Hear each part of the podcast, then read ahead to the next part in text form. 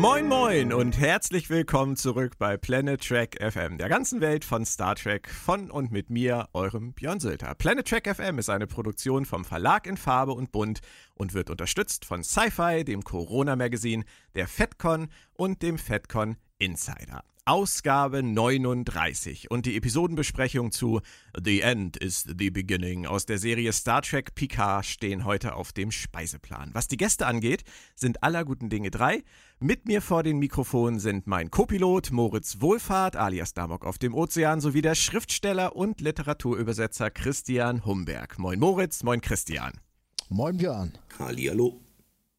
Das von den Produzenten ja ausgerufene erste Kapitel der Staffel ist jetzt um und jetzt kann es endlich losgehen mit der eigentlichen Mission. Man könnte auch sagen, Captain America hat seine Avengers versammelt, Frodo hat alle Gefährten des Rings gefunden und es ist Zeit für das Remake eines großen Pixar-Klassikers, findet fucking Bruce Maddox. Moritz, wie ist deine Stimmung zu und nach dieser dritten Episode? Nach dieser dritten Episode, sie hatte naja, nein, fangen wir anders an. Meine Stimmung ist, wir sind aufgebrochen und jetzt legt los. Es ist nicht so, dass wir in den ersten drei Episoden nicht losgelegt haben, aber ein Prolog ist ein Prolog.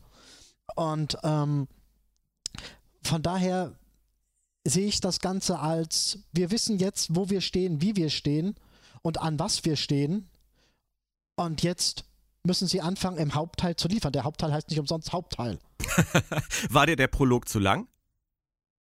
Ähm, er war mir ein Stück weit zu äh, fokussiert auf Picard. Ich bin nun mal leider ein Anhänger der, der, der äh, Denkart, dass Star Trek ein Ensemble sein sollte, das ähm, gleichberechtigt etabliert und eingeführt wird. Das fehlt hier in gewissen Teilbereichen etwas.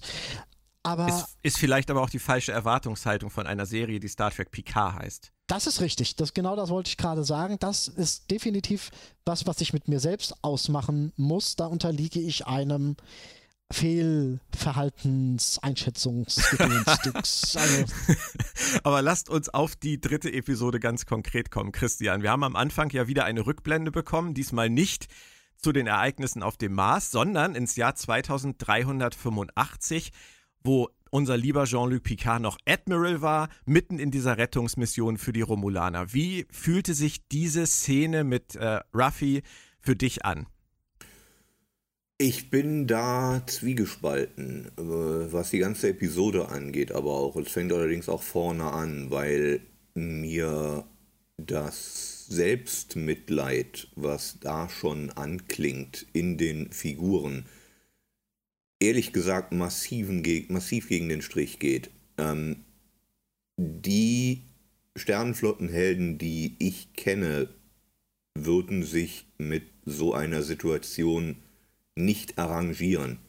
Und wie wir aus der weiteren Geschichte ja schon kennen, haben sie das ein Stück weit getan.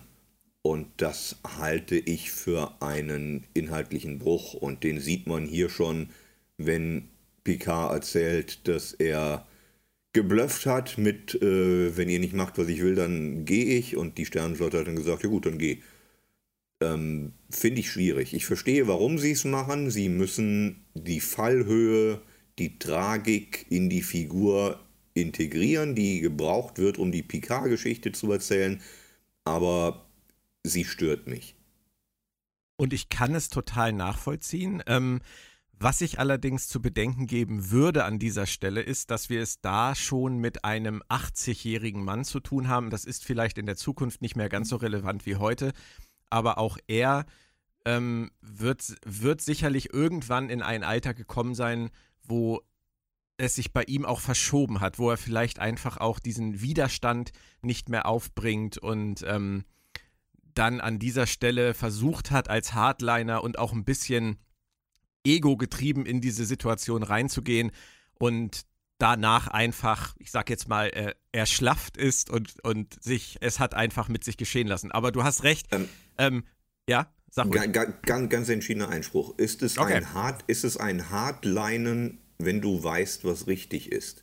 Und wenn du erschlaffst sagt das dann nicht, hahaha, es war dein Wort, sagt das Ja, ja, dann nicht, sagt das dann nicht rückwirkend ganz viel über die Figur, die du gewesen bist? Anders gesagt, wenn, wenn das auch zu deinem Charakter gehört, ganz egal in welchem Alter, ganz egal in welcher, Ja, welchem Zustand, macht das den Mann als Gesamtbild dann nicht deutlich kleiner, als er war? Ich sehe das ein und ich glaube, dass du recht hast mit deiner Spur, dass sie es auf diesem Weg irgendwie lösen mussten, um ihre Geschichte in Gang zu bringen und ignoriert haben, dass es gerade, und das ist ein Punkt, der mir ganz stark aufgefallen ist, im Rahmen der Serie Star Trek The Next Generation Millionen Möglichkeiten gegeben hätte, mit dieser Situation nach der Abfuhr durch die Sternenflotte noch umzugehen. Man denke Ja. daran, was Kirk und seine Leute gemacht haben, obwohl sie es nicht durften, bis hin zu Enterprise klauen. Ja, ähm, ja ich weiß was, genau, was du meinst. Und ähm, man hätte jetzt äh, sagen können, wenn Picard absolut sicher ist, dass seine Mission die richtige ist und wenn Picard ähm, das auf keinen Fall akzeptieren will, zur Hölle, dann soll er Q rufen. Aber diese Situation und äh, diese Option lagen immer auch in der Serie oder in allen Serien auf dem Tisch, auch bei Voyager, das nach Hause kommen, äh, Q kurz fragen, mach doch bitte, ey, du würdest uns echt viel ersparen. Es wurde ja auch da nie genutzt und deswegen sind sie da letztendlich auch nicht anders davor als die ganzen Jahre in den anderen Serien zuvor. Es werden offensichtliche Möglichkeiten ignoriert und ein Picard erschlafft vielleicht einfach nicht auf diese Art. Da würde ich dir. Moritz, das zieht sich jetzt durch. Also, Leider, ja. Witze, Witze über alte, weiße Männer, die erschlaffen, werden sich durch diese Folge ziehen. Ich darf ich, ich versuche das mal jetzt umzulenken. Es Bitte. ist, ähm, es ist zusätzlich auch noch so, dass wir ihn nicht sehen, wie er in ein Loch fällt, sondern wie er in dem Loch sitzt und in dem Loch irgendwie gut findet. Korrekt. Scheinbar. Weil ähm, es, es geht ja Die Analogien werden nicht besser, aber mach ruhig weiter so. Da, da sitzt man in dem Loch. ne, Ja, also gut. Äh, Ruffy wird gegangen. Die wird ja rausgeworfen aus der Sternenflotte und da, das wäre noch ein Punkt gewesen, wo ein Picard hätte sagen können, hey, das zählt noch zu meiner letzten Mission. Ich habe die Pflicht, äh, äh, äh, übel von meinen Leuten abzuwenden. Yes. Das macht er auch nicht. Also Ja, wobei wir, wir, ich- wir sehen eben wirklich schon ganz erschlafft. Wobei. Wo, wo, wobei, Wobei- wir über Ruffy auch mal in, in aller Ausführlichkeit reden sollten. Machen wir gleich. Nur Machen eine ganz noch. kurze Frage zu Ruffy und ihrer Beziehung zur Sternenflotte. Sie hat sich, ähm, wenn wir jetzt mal den bösen Roman, den wir ja nicht mehr erwähnen wollen, wenn wir den jetzt mal ganz kurz außen vor lassen, ähm, dann. Meinst wissen du den wir ja Roman, bis, den ich gerade lese? Oh, sehr schön, du liest ihn gerade. Wunderbar. danke. Ich bin wieder der Einzige, der ihn nicht, also ich erschlaffe gleich. Ja, ja. Ähm, Ruffy hat sich ja offensichtlich irgendwie für diese Mission von Picard verpflichtet. Warum braucht die Sternenflotte sie nach Beendigung dieser Rettungsmission offensichtlich gar nicht mehr? Schlimmer noch, warum schmeißen sie sie geradezu raus? Was hat die Sie- arme Frau denn getan? Sippenhaft. Sie steht auf der Seite von Captain Picard oder Admiral Picard und der war der Verlierer, der war nonkonform. Also musste äh, alles an Unkraut ausgejätet werden, was mit ihm zusammenhängt. Ja, das ist mir ehrlich gesagt äh, viel zu viel an dieser Stelle. Also da kann ich das mit Picard und dem, ähm, dem, dem, äh, ich troll mich mal auf mein Weingut noch besser verkraften, als dass die Sternenflotte ähm, seinen ersten Offizier und letztendlich ja auch nur eine Befehlsempfängerin in dieser ganzen Geschichte komplett rasiert. Also wie gesagt, mich stört mehr, dass äh, der Schlaffi der Ruffy nicht hilft. Der Schlaffi, der Ruffy nicht hilft. Oh Mann. Mir Okay. Ist euch eigentlich mal aufgefallen, dass sie jetzt in eineinhalb Episoden oder eineinviertel Episoden es tunlichst vermieden haben, ihren Nachnamen auszusprechen? Ja. Ja, deswegen tun wir es jetzt nochmal. Raffi Musiker. Bist du dir sicher? Nein.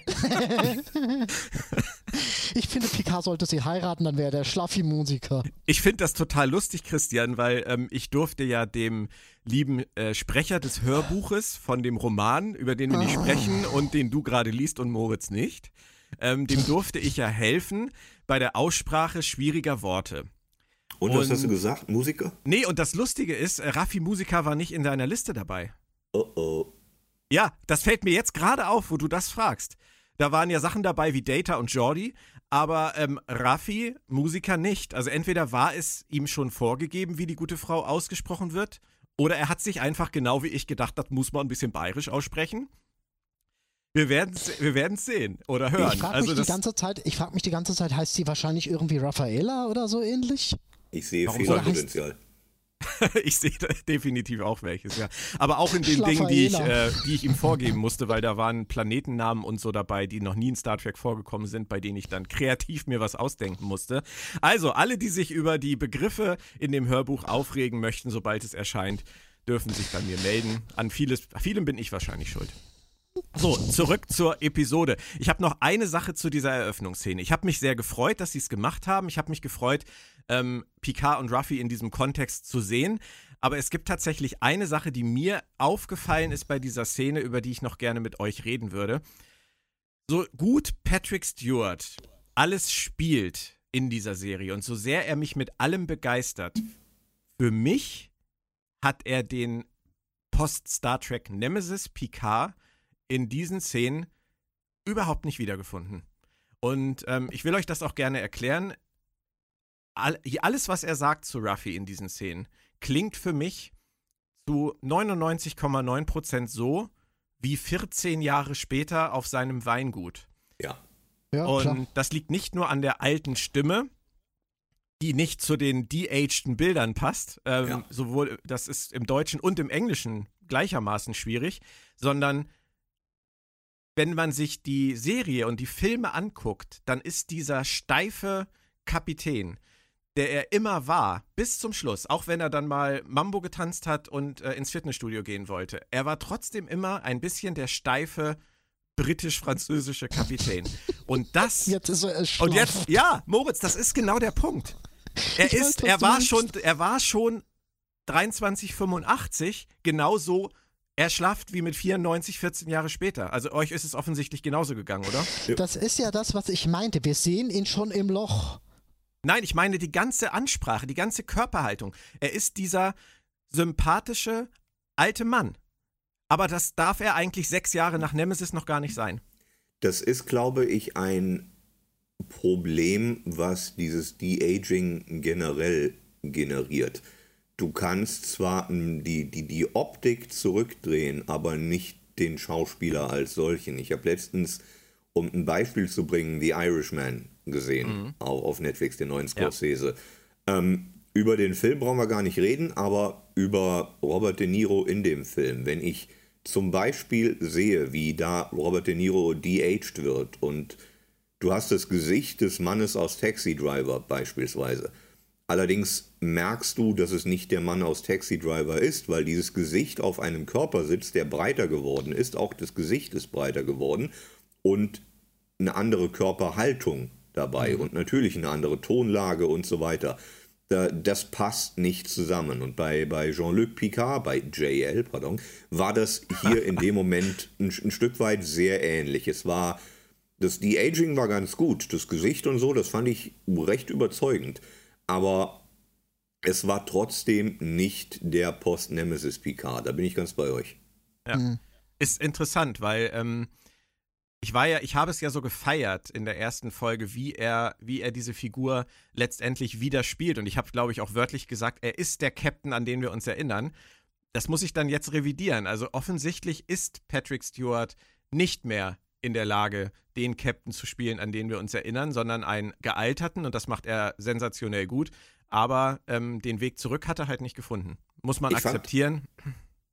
Das ist aber auch echt schwierig, weil du ziemlich wenig, wie soll ich es nennen, Hinleitungsmaterial hast, um das zu unterfüttern. Du musst das unterfüttern können. Wenn das wegfällt, musst du etwas improvisieren und das ist in diesem Fall schwierig. Mhm. Schwierig ist ein schönes Wort. Ich befürchte, das wird uns begleiten. Ähm, Christian, du hast eben schon Raffi angesprochen. Ähm, dann lass uns jetzt gleich noch die nächste Kröte bearbeiten. Die ganze Dialogsequenz zwischen Raffi, die nebenbei äh, kifft und trinkt, und Picard, der versucht, sie an Bord zu holen. Deine Probleme damit bitte. Okay. Ich habe mehrere Probleme mit dieser Episode. Eins der größten Probleme heißt tatsächlich Ruffy irgendwas. Ähm, ich würde der Folge insgesamt vielleicht 65 von 100 Prozent geben. Ähm, ich mag es absolut nicht, dass, um beim Beispiel Ruffy zu bleiben, wir eine Figur so eingeführt bekommen, dass sie mir vom ersten Moment an tierisch unsympathisch ist. Und zwar ist sie das, weil sie jammert, weil sie aus meinen Augen völlig grundlos über die Welt, aka Jean-Luc Picard, schimpft und der Welt, aka Jean-Luc Picard, die Schuld an ihrer Misere gibt. Ich glaube, dass sie gar keine Misere hat, aber trotzdem beschwert sie sich darüber. Warum glaube ich, dass sie keine hat? Sie sitzt in einer Hütte in der Wüste und unterstellt Picard, er sei daran schuld. Und im Gegensatz zu ihm habe sie ja kein ach so tolles Weingut auf dem sie äh, äh, thronen und dinieren und was auch immer könne. Wenn wir Star Trek ernst nehmen, wenn wir sagen, wir sind auf einer Welt, in der es kein Geld gibt, in der es kein Neid gibt, dann weiß ich nicht, was die Frau hat. Dann weiß ich auch nicht, warum sie in einer Hütte in der Wüste wohnt, wenn nicht aus eigenen Stücken, aus freiem, verflucht nochmal Willen. Also sie hat keinen Grund, sich über irgendjemanden zu beschweren, wenn überhaupt, dann über sich selbst. Und das ist generell eine sehr, sehr unsympathische Art, das recht, wenn das die Art ist, wie die Figur für uns eingeführt wird. Das funktioniert in meinen Augen vorne und hinten nicht und das vergrellt, ist das das Wort? Ich glaube ja, mir diese Figur. Dass sie dabei auch noch raucht, also, das ist genauso bescheuert wie einem Vulkanier eine Sonnenbrille anzuziehen. Das ist ein, ein, ein, ein Widerspruch. genau, ein, ein Widerspruch zum Kanon. Es ist aber auch ein Widerspruch zum Advanced Human. Selbst wenn wir annehmen, dass sie nichts Schädliches da raucht, sondern dass aus reinem Spaß an der Freude macht und dass da irgendwas drin ist, was vielleicht sogar gut für sie ist. Geschenkt, völlig wurscht sie tut es trotzdem, um damit ein Lebensgefühl auszudrücken, um damit ein, eine Edginess zu kommunizieren. Und dieses Lebensgefühl und diese Edginess sind in dem Star Trek, das ich kenne, nicht mehr existent. Die sind überholt, so überholt wie, weiß ich nicht, wie, wie, wie Stromschläge äh, bei hysterischen Frauen oder sowas. Das macht man was weiß ich, fiel mir gerade als Beispiel ein. Das macht man nicht mehr. Das hat man als grottenschlechte Kackscheiße irgendwann erkannt und zu den Akten gelegt, wo es von Anfang an hingehört hätte. Und zu sehen, dass sie es jetzt tut, tut mir in der Seele weh, weil es ein, ein, eine Entwicklung wieder zurücknimmt, die gut war und dafür was Altes wieder dahinstellt, was schlecht war. Ich weiß, Moritz möchte was sagen, aber ich möchte auch ganz kurz da einmal einhaken. Ich würde dir mit allem recht geben. In einer perfekten Welt müsste es auch in Star Trek oder gerade in Star Trek so sein, wie du es beschreibst. Aber auch Star Trek hat diese Utopie nie durchgezogen.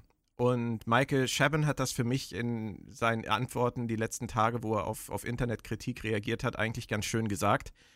Der Advanced Human ist immer das Ziel, und sollte auch ähm, bei den meisten letztendlich schon angekommen sein zu dieser Zeit, aber es gibt immer Ausreißer. Und ähm, diese Ausreißer gibt es heute in hohem Maße auf der Erde und die wird es auch im 24. oder 25. Jahrhundert immer wieder geben. Und von daher kann ich es akzeptieren, dass Figuren auch in der Zeit, wo wir eigentlich den Advanced Human haben, diese Edginess leben. Nein. Nur, ich Nein. kann das. Ich kann das und äh, da stehen wir offensichtlich auf komplett unterschiedlichen Seiten. Aber wenn du mit diesem Maßstab meiner Meinung nach daran gehst, dann könntest du eigentlich fast die komplette Star Trek-Geschichte in die Tonne treten, weil jede Serie hat diese Aussetzer gebracht. Naja, das Ding ist, Star Trek war aus gutem Grund nie lange auf der Erde. Genau aus diesem Grund. Ja. Danke, ähm, genau das wollte ich nämlich noch sagen. Genau, und, und das Konzept von Star Trek war immer, der Advanced Human geht raus und findet seine Probleme außen, nicht innen. Ähm, wenn wir jetzt den Advanced Human im Innen zeigen als problematischen Charakter, dann sind wir wieder bei dem, was wir anfangs über Picard gesagt haben. Dann verändert das den Advanced Human als solchen. Und das ist ein kleiner Verrat an, am Konzept. Das war dann aber auch jeder sture, hinterhältige äh, Admiral, der die Ideale der Sternenflotte mit Füßen getreten hat, seit der Classic Ja, aber die, aber, die, aber die waren nie die Hauptfigur. Die waren nie die Leute, um die es ging. Die waren die, gegen die sich die Leute, um die es ging, aufgelehnt haben und das zu Recht. Kam Jetzt aber auch, kam aber auch Figuren- von der Erde. Aber ich will, ich Ja. will nur darauf hinaus, dass die Okay. auch nicht außen waren, sondern Okay, dass die, ja. dass das, ja, dass, dass diese Verschwörung im Inneren ja auch in jeder Serie immer mal irgendwann thematisiert wurde. Denk an die Deep Space Nine Doppelfolge. Das stimmt, das stimmt. Das ist, äh, es hat es immer gegeben und ich verstehe, was du meinst. Und bei Enterprise war es die Fremdenfeindlichkeit, wobei Enterprise ja nun auch noch deutlich früher spielt und da durften sie es vielleicht auch noch. Mhm. Wir haben es immer mal thematisiert, dass es noch nicht so durch alle Schichten durch so perfekt ist, wie wir uns das wünschen. Und ähm, ich verstehe, dass du das nicht in einer Hauptfigur sehen möchtest. Absolut. Das sind Ansätze, die wurden unter äh, Rick Bermans, in Rick Bermans äh, Autorenräumen den, den Leuten um die Ohren geschlagen, wenn sie mit sowas gekommen sind. Und ich würde mir, hätte mir gewünscht, dass ein Akiva Goldsman das auch macht. Aber wie ich in Interviews sehe, freut er sich sogar drüber. Der Punkt ist hier halt ein Stück weit auch der, dass wir generell eine ziemlich hohe Rate an Anpassung haben auf die Jetztzeit. Das, das, das wirkt sich ziemlich auf diesen zeitgeistlichen Transport auf, der hier Ja. abgeliefert wird und auch scheinbar werden will. Und in diesem Rahmen finde ich einfach die ähm, Rechtfertigung von Michael Chavin auch äh, ziemlich dürftig simpel. Ja, man kann es verstehen und ich bin auch tatsächlich ein Stück weit bei Björn, wenn er sagt, dass, dass, äh, dass man das so sehen kann. Aber es nichtsdestotrotz macht es das schon sehr simpel. Wenn ich, wenn ich Star Trek übersetze, ich habe, glaube ich, inzwischen über, über 30 Star Trek-Romane übersetzt und finde im Originaltext eine Stelle, wo eine Sternenflottenfigur beispielsweise ausruft, My God, what is this? oder sowas, dann nervt mich das immer zutiefst, weil ich genau weiß, dass eine Sternenflottenfigur niemals My God sagen würde. Sternenflottenfiguren sind Atheisten. Das liegt im Konzept der Serie, im Konzept von Star Trek begründet. Und auch da spricht dann der Autor, nicht die Figur, weil der Autor nach seinen zeitgenössischen Gewohnheiten schreibt, nicht nach denen des 23. und 22. Jahrhunderts.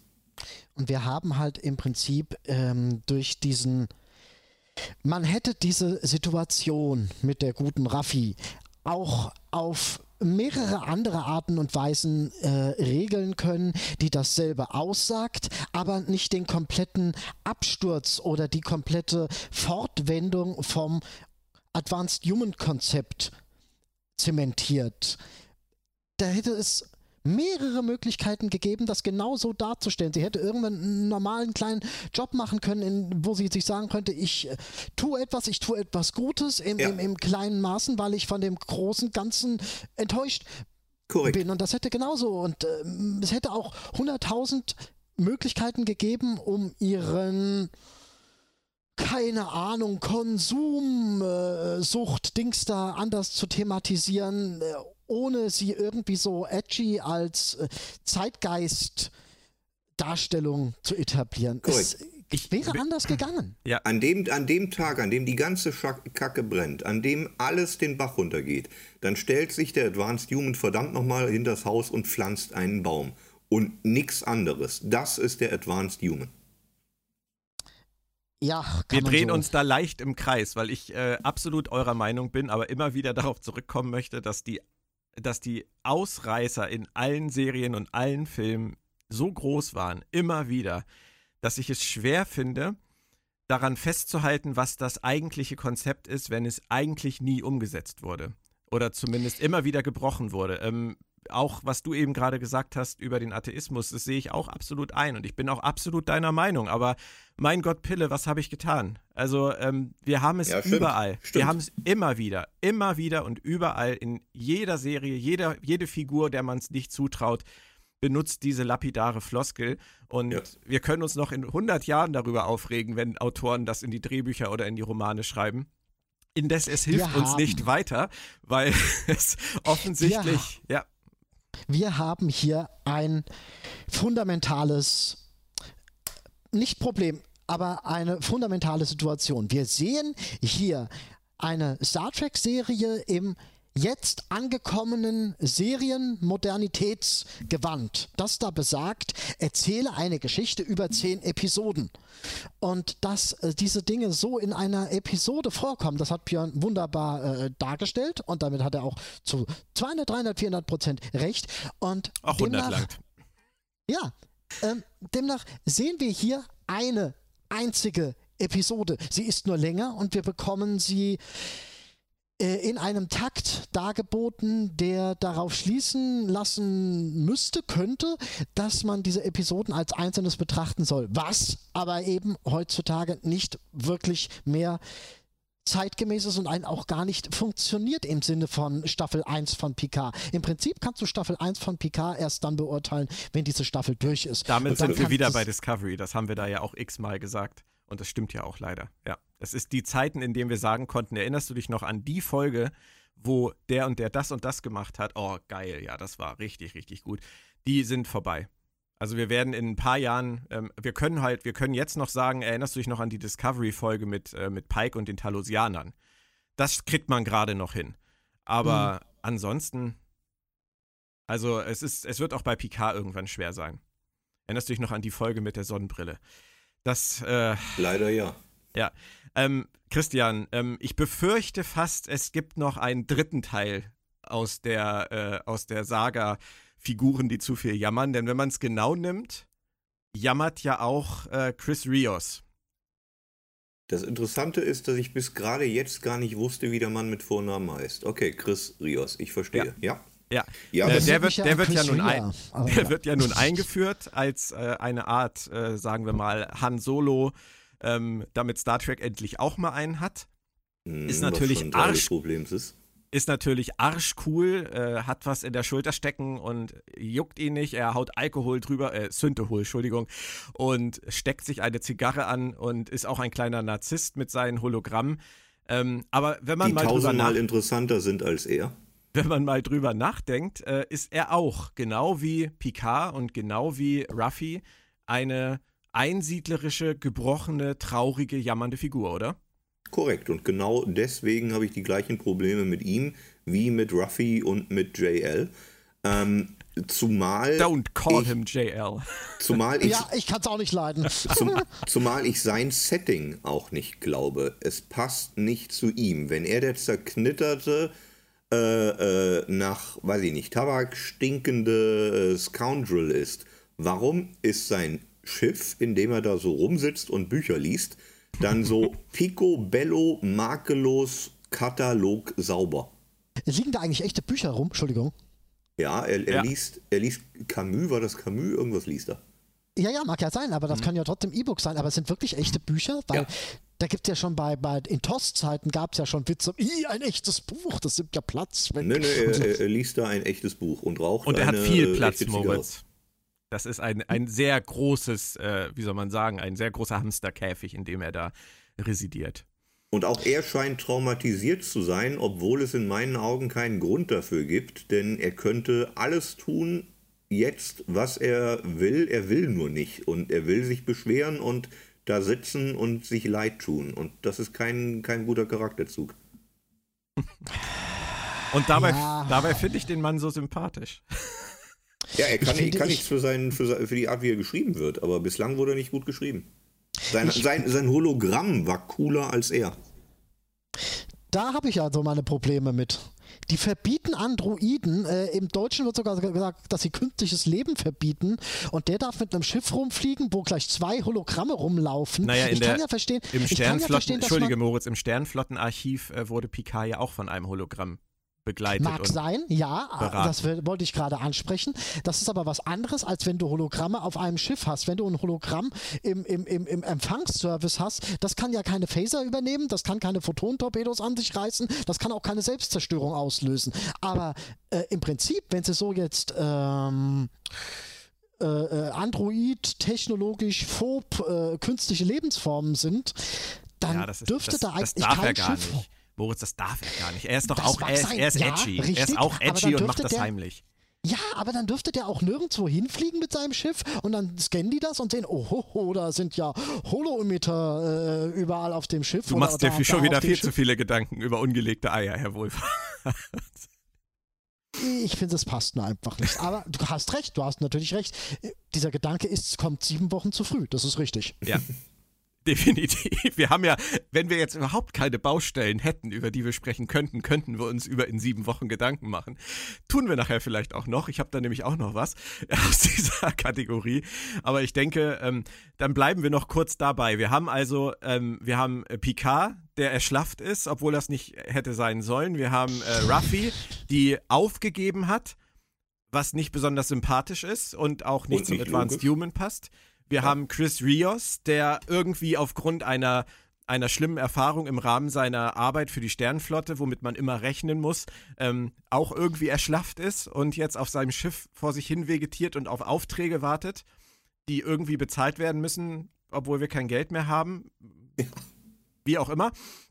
Ähm, dann haben wir noch Agnes Girardi, die ähm, ja eigentlich bisher so ein bisschen verhuscht freundlich rübergekommen ist, aber in dieser Episode ein kurzes Treffen hatte mit einem Ork mit Sonnenbrille, Christian.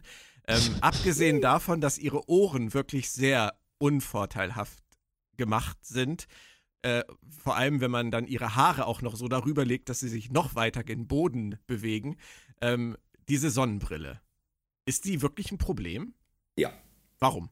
weil sie biologisch sinnlos ist. Vulkanier brauchen keine Sonnenbrille. Vulkanier haben ein innenliegendes Augenlid, das äh, genau dafür da ist, die Sonne Vulkans äh, von ihren Augen abzuschirmen.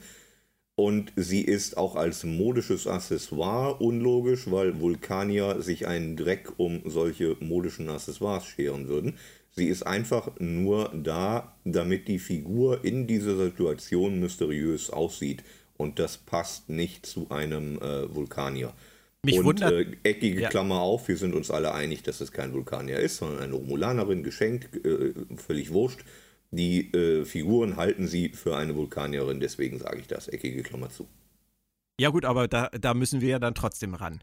Ähm, wir gehen jetzt dann davon aus, dass die Autoren das einfach nur als modisches, sinnloses Accessoire gewählt haben, obwohl es ja viel wahrscheinlicher ist, dass sie es deswegen gewählt haben, um uns einen ganzen Baumstamm um die Ohren zu hauen, dass diese Frau unter Umständen eben keine Vulkanierin ist. Kann es so einfach sein? Das wäre ziemlich einfach, ja. Wenn das ein Hinweis darauf sein soll, guck mal, das war gar keine Vulkanierin. Das wusste ich vorher schon. Ja, ja, aber die, äh, die Autoren von Discovery sind auch nicht davon ausgegangen, dass wir nach der dritten Folge sagen, dass Ash Tyler Wok ist.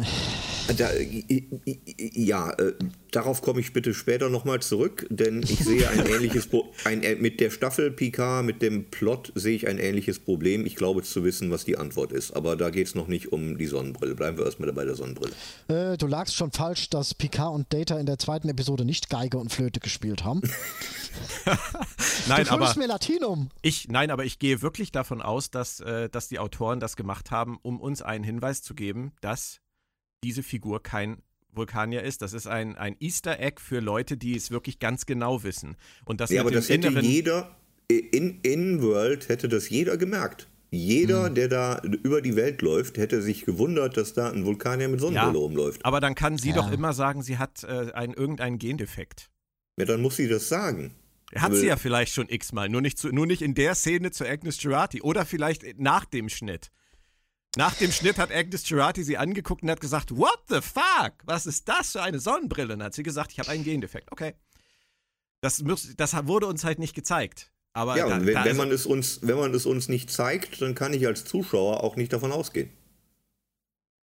das ist, äh, man kann, man könnte sagen, sie zeigen es uns vielleicht noch oder es, man könnte sagen, man könnte den äh, ähm, Machern ein hohes Maß an Intelligenz unterstellen und sagen, bitte, ich rede hier gerade positiv von den Machern. Das sollte Gut, ich lasse das bleiben und. Nein, ich wollte nur gerade was komplett anderes sagen, aber es ist nett gemeint von dir, Moritz. Ich glaube, wir können uns darauf einigen. Es sieht oh. A absolut scheiße aus.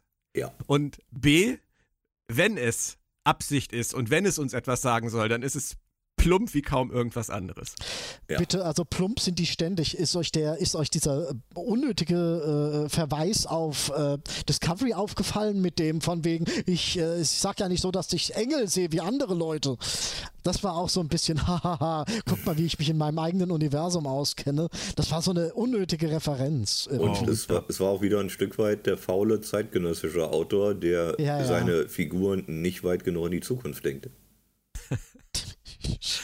Leute, Leute, Leute, Leute. Ähm, ich möchte gerne was Positives sagen. Darf ich? Reden, reden wir über was anderes jetzt, über Käsekuchen? Nein, wir reden Schade. über einen, einen wirklich sehr schönen Moment. Also mir hat dieser Moment sehr, sehr gut gefallen. Ich bin ja sowieso ein großer Fan von allen Szenen auf äh, Chateau Picard.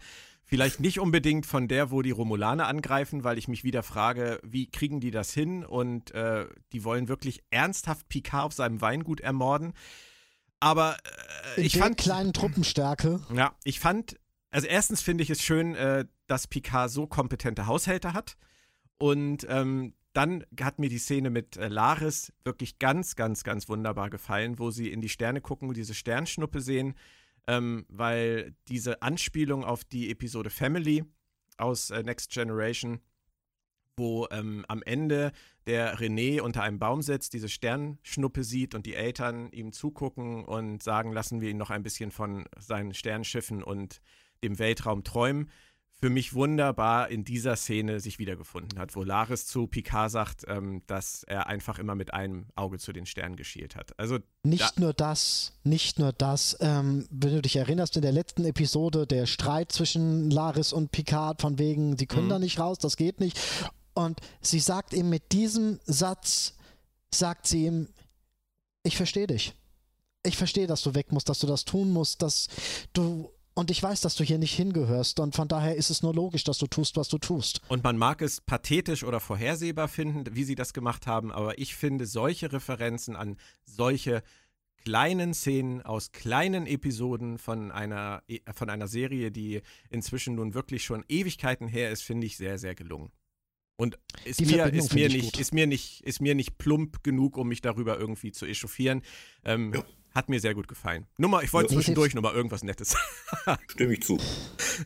ähm, Frage, Frage. Die, die, die kompetenten Haushälter, die haben da ja im ganzen Haus Waffen versteckt.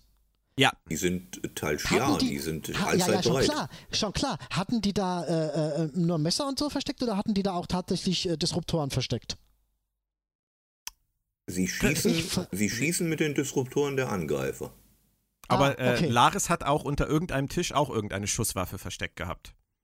Ich frage mich nämlich, ähm, kommt nämlich auf die Schusswaffen an, hätte Picard geduldet, dass die da Waffen äh, äh rumliegen haben, die nur den Zweck haben, Feinde äh, äh, final letal auszuschalten? Das ist was, was ich mich frage, äh, was jetzt letztendlich das kann ich runterschlucken, aber ich frage mich halt so ein bisschen, erlaubt ein Picard, dem der Wert von Leben im Allgemeinen, im Generellen ähm, ziemlich am Herzen liegt, tödliche Na, Waffen in seinem ich, Haus. Ich, ich, denke mal, dass die Waffen, die sie da versteckt haben, bestimmt auch eine Funktion zur Betäubung haben und die Waffen, die sie dann aber von den äh, angreifenden Jadwasch übernommen haben, ähm, die sind natürlich ohne sowas ausgestattet. Aber wir wissen es nicht, Moritz. Wir wissen es nicht. Äh, und, und was sollte das eigentlich mit dem Rückstoß von den Disruptoren? So, also sowas hatten die eigentlich, glaube ich, früher, glaube ich, nicht. Die haben einen Rückstoß? Also mir, ich habe von jemandem gelesen, der meinte, dass ähm, ähm, die einen ziemlichen Rückstoß hätten, wenn der abgefeuert werden. Ich kann das nicht. Ich dachte, man hätte es wirklich explizit. Ist uns nicht aufgefallen. Oder ich spreche jetzt für uns beide. Entschuldigung, Christian. Ja, mir ja, ist doch, es nicht aufgefallen. Durchaus. Durchaus. Ja. War mir jetzt auch nicht so bewusst. wie gesagt, ich habe es nicht, da hat keiner gerufen, au, der Rückstoß oder so. Aber ähm, ja. Okay.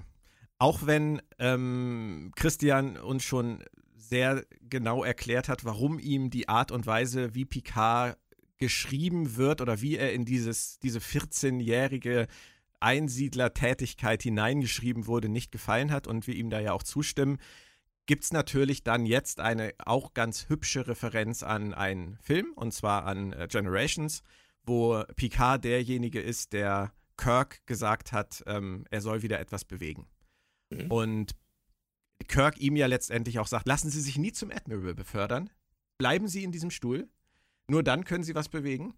Mhm. Ähm, das hat Picard letztendlich missachtet. Er hat sich zum Admiral befördern lassen und es war ein Verhäng sein Verhängnis. Ähm, und von daher finde ich es auch ganz nett, dass es zwar überhaupt nicht angesprochen wird, aber letztendlich das ja auch etwas ist, was zu seiner Lebensgeschichte gehört, was sich hier für ihn wiederholt. Wo er in die gleiche Falle letztendlich tappt und auch daraus wieder hervorkrabbeln muss, aus dem Loch, Moritz. Das, das ist korrekt, ja. Ja. Zwei schöne Dinge. Und am Ende sind wir bereit, ins Weltall aufzubrechen. Aber na, ich muss es doch kurz ansprechen, bevor wir was anderes ansprechen. Der Moment, wo er auf die La Sirena, es wurde, glaube ich, in der Serie noch nicht gesagt, ich weiß gar nicht, warum Nein. ich weiß, wie dieses Schiff heißt. Ähm, Hat das vielleicht die, mit dem Roman zu tun, den, äh den keiner kennt und niemand liest und keiner das Hörbuch hört. Ähm, ja, als er die La Sirena betritt, kommt ja die TNG-Fanfare. Engage. Ist, ist das. Ja. Nee, das meine ich gar nein, nicht, sondern. Nein, er meint die, das Musikalische. Das Musikalische. Ähm, ich bin ja, ich, ich, das ist ja wieder etwas, wo ich ja dann immer sage, das ist mir zu plump. Ähm, wie damals bei Discovery, oder nicht, nicht damals, sondern immer noch bei Discovery im, im Intro, dass da am Ende noch diese Fanfare kommt, die Star Trek-Fanfare kommt. Wär, wäre es nur damals bei Discovery. Sie ist jetzt für mich halt auch wieder absolut fehlgeleitet. Weil das, ja, ist, das ist halt nicht das Picard-Thema für mich. Richtig. Das äh, ergibt für mich keinen Sinn, dass er auf irgendein generisches äh, SF-Schiff kommt und äh, wir dieses Gefühl der, der, der, Wiedervereinigung mit seiner Crew und seinem Schiff haben sollen. Und dafür steht diese Musik eigentlich. Da richtig. Sind, ja. Absolut richtig. Und das ist halt einfach, tut mir leid, das so sagen zu müssen, das ist äh, tut mir leid, für den plumpen Zuschauer, der, der, der irgendwie, der da nicht tiefer denkt im Sinne von, äh, wir haben das Thema und das ist Star Trek und das ist Weltall und das passt. Sie können halt nicht widerstehen in solchen Momenten. Und, es ist halt ähm, oberflächlich. Das muss ich ganz ehrlich sagen, hat mich mehr gestört als das Engage. Ähm, auch wenn ich da auch kein großer Fan von bin, fand ich das noch ganz hübsch gemacht, wie äh, ehrfürchtig, vorfreudig Jurati und, und Rios ihn angucken, so als würden sie sich erinnern, wie sie damals im Klassenraum die Geschichten gehört haben von Picard, wie er Engage sagt. Und er sagt es und Ruffy äh, sitzt vorne und du denkst nur genau wie sie, oh, JL, lass es bitte. Nicht nochmal. Ja, es ist halt Nostalgie. Ne? Es ist dieses, äh, der alte Cowboy reitet wieder und, und genau darauf spielt das Ding hier an. Kennst du, ja. kennst du Picard. Ja. Da fand ich es dann fast noch fast gelungener. Ich glaube, ich weiß gar nicht mehr, wer es geschrieben hat. Ich habe es irgendwo im Internet gelesen. Jemand äh, hatte das so formuliert: Es ist noch nie in der Geschichte des Fernsehens jemand so aktiv hat sich noch nie in der Geschichte des Fernsehens jemand so aktiv nicht auf einen Stuhl gesetzt wie Picard auf den Captain's Chair. Was ich gut fand. Ja, eben. Aber ich finde es auch sehr passend beschrieben von dem guten Mann, dessen Namen ich nicht kenne. Ähm, das fand ich gut. Das hätte mir gereicht. Da hätte weder mhm. die Fanfare noch das Engaged sein müssen. Aber das ist ja, halt, das, das ist halt subtiler und subtil traut man dann wahrscheinlich den Leuten wieder nicht zu eine Serie soll heute ein breites Publikum ansprechen und äh, da auf diesem Altar werden halt, wird so einiges geopfert. Ja, aber sie, sie wollen es halt auch feiern. Ne? Sie wollen feiern, dass ja, ja, sie klar. die Fortsetzung von TNG sind. Sie wollen das feiern, ja dass sie sein. den Mann da haben. Und äh, klar, dann, dann wird halt mal ausgepackt und gezeigt. Und irgendjemand, Christian, hat beim, ähm, beim Dreh schon oder beim Schreiben oder beim, beim äh, Schneiden gesagt, du, wir wollen die ersten drei Episoden dann zusammenschneiden und bei irgendwelchen Special Screenings zeigen. Und wäre es nicht so cool, wenn die letzte Szene von mhm. dieser Dreierfolge dann Engage wäre? Ja, ja kann gut sein. Ja. ja. So entlässt Würde man die Leute dann passen. aus dem Kino. Ja, Entschuldigung, mit, mit, einem, mit einem Gefühl der Nostalgie. Und genau ja. da will man sie haben, weil Nostalgie ist momentan das Ding, was gekauft wird. Äh, scheinbar. Und es schließt Aber ja auch das Kapitel 1 dann letztendlich ab. Ähm, es ist lustig, ihr zwei. Wir haben jetzt über alle Dinge geredet, die für mich eigentlich eher auf der Habenseite der Episode stehen. auch wenn es nicht so geklungen hat. ähm, jetzt kommen wir noch zu dem, was immer ein bisschen für mich abseits steht. Ähm, ich fand die andere diesmal, Serie. Ich, die andere Serie. Ich fand es diesmal besser, in Anführungsstrichen, weil es für mich nicht ganz so aufgepfropft, gibt es das Wort, Christian? Mhm. Ähm, hm, aufgepfropft äh, war wie in den letzten Episoden. Und ich fand äh, tatsächlich auch äh, Jonathan Del Arco als Hugh sehr sympathisch. Und er hatte, fand ich, auch. Hm? Warum ist der überhaupt da? Äh, das Wem ist der loyal gegenüber? Das wissen wir nicht und das muss man abwarten. Das, ja. Ich finde es auch auf Anhieb etwas okay, aber das ist wirklich so ein Punkt, wo ich sage, das entscheide ich nach Episode 10. Genau. Und davor sage Über, ich dazu Überrascht uns, nichts. genau. So würde ich das auch ja. sehen. Ich finde es gut, dass er eine ganz gute Chemie mit äh, Sochi hat und ich fand auch die Dialoge zwischen ihm und Sochi deutlich besser als alles, was sonst so auf dem Borg-Kubus gesprochen wurde in den letzten Folgen. Ähm, wir haben ja jetzt äh, da habe ich was verpasst, das müsst ihr mir jetzt mal erklären. Wir haben jetzt diese Ex-Lieutenant Rizzo, jetzt wieder Narissa im ähm, äh, Imperatorin Giorgio Lack und Leder Gedächtnis-Outfit auf dem Borg-Kubus, wieder mit spitzen Ohren. Warum? Weil sie jetzt nicht mehr eine Rolle spielt, sondern sie selbst ist. Warum? Warum ist das jetzt abgebrochen worden? Warum ist sie jetzt auf einmal wieder zurück? Weil Commodore O ihr ja gesagt hat, sorgen Sie dafür, dass es diesmal funktioniert. Beim letzten Mal ist es ja in die Binsen gegangen und mein Hals hängt genauso in der Schlinge wie Ihrer, also machen Sie mal hin. Okay, also haben Sie dieses, sie persönlich, dieses, ja, okay. Dann geht sie persönlich hin, weil sie ihrem Brüderchen das nicht zutraut. Und schmeißt sich in ihren heißen Fummel. Natürlich, denn wir sind Star Trek. Und äh, diese Seven of Nine kommt auch noch, so ist es ja, nicht. Ja. Aber die hat sich ja geweigert, äh, was anderes anzuziehen als das, was man auf den Bildern sieht. Ähm, richtig so. Ja? Ja, die hat gleich gesagt, äh, no catsuit. Richtig ähm, so. Ja, richtig so. Nein, aber ähm, diese, diese sexuelle Spannung zwischen ihr und ihrem Bruder, habe ich mir die eingebildet? Bin ich da einfach Nein. ein bisschen, ein bisschen krank äh, im Kopf? Oder war die da und warum war die da? Jetzt auch nicht, weil die, es cool ist. Die war da, weil es eklig ist. Und ich glaube, genau das sollte es sein. Es sollen Figuren sein, die dir bach vorkommen, ein Stück weit, weil es die Bösen sind. Ja, aber es ist so aus, das ist auch jetzt wieder, es ist so ausgelutscht. Das ich ist ausgelutscht, jetzt, ja. Dieses, dieses, äh, habt ihr Cannibal Row gesehen? Nein. Nein. Björn guckt viele Serien, ja, ja. Ähm, ich gucke aber nicht alles, vielleicht. Moritz, ich gucke nicht alles. Ja, nein, aber da äh, kommt auch so eine, so eine, so eine Geschwister-Anziehungsenthüllung, äh, wo ich mir schon letztes Jahr gedacht habe, oh Gott, jetzt nehmt das doch nicht als e e Ewigkeitselement für, für alles, was irgendwie ein bisschen rare sein soll. Ja, das ist, das ist blöd. Das ist mir auch, also das ist mir tatsächlich in Star Trek auch wirklich viel zu blöd. Also wenn ich das in anderen Serien sehe, kann ich da tatsächlich drüber hinweggucken, aber bei Star Trek, äh, ich, ich finde ich find die Narissa und Narek zusammen, ähm, finde ich ganz schlimm. Also das ist, äh, das sagt für mich dann auch, in dem Moment sagt es für mich immer ganz tief in den Keller und ich bin immer froh, wenn es kurz und vorbei ist. Bisher. Äh, ich fand auch diesen anderen Dialog mit äh, äh, Pochi und Narek irgendwie ganz komisch, von wegen sie gesteht ihm da, ja, äh, ich ja, weiß ja. was, was ich nicht wissen könnte und dann sagt er, soll ich dir mal ein Geheimnis verraten, ich verliebe mich gerade, das ist, was ist denn das für ein Dialog? Das sollte Traumschiff sein. Ähm, es ist ein bisschen, ein bisschen viel und ich befürchte, Christian kommt an dieser Stelle zum Zug mit dem, was er uns vorhin nicht sagen wollte. Ich weiß, wie es ausgeht. Zumindest Bitte. glaube ich zu Spoilerwarnung, Spoilerwarnung, ja. Spoilerwarnung. ich, ich, ich, ich mache mal ein Beispiel. Wenn ich einen Tatort gucke und nach zehn Minuten zu wissen glaube, wer der Mörder ist, in der Regel ist es äh, die wichtigste Figur im Vorspann, dann ist es ein schlecht geschriebener Tatort. Ich stelle zumindest mal die Möglichkeit der Befürchtung in den Raum, dass ich seit Episode 3 von Picard weiß, was das große Ding in Staffel 1 von Picard ist. Und wenn sich jetzt nach den noch folgenden sieben Folgen herausstellen sollte, dass das tatsächlich wahr ist, dann halte ich auch das für einen Ash-Tyler, also für ein schlecht geschriebenes Geheimnis. Bitte.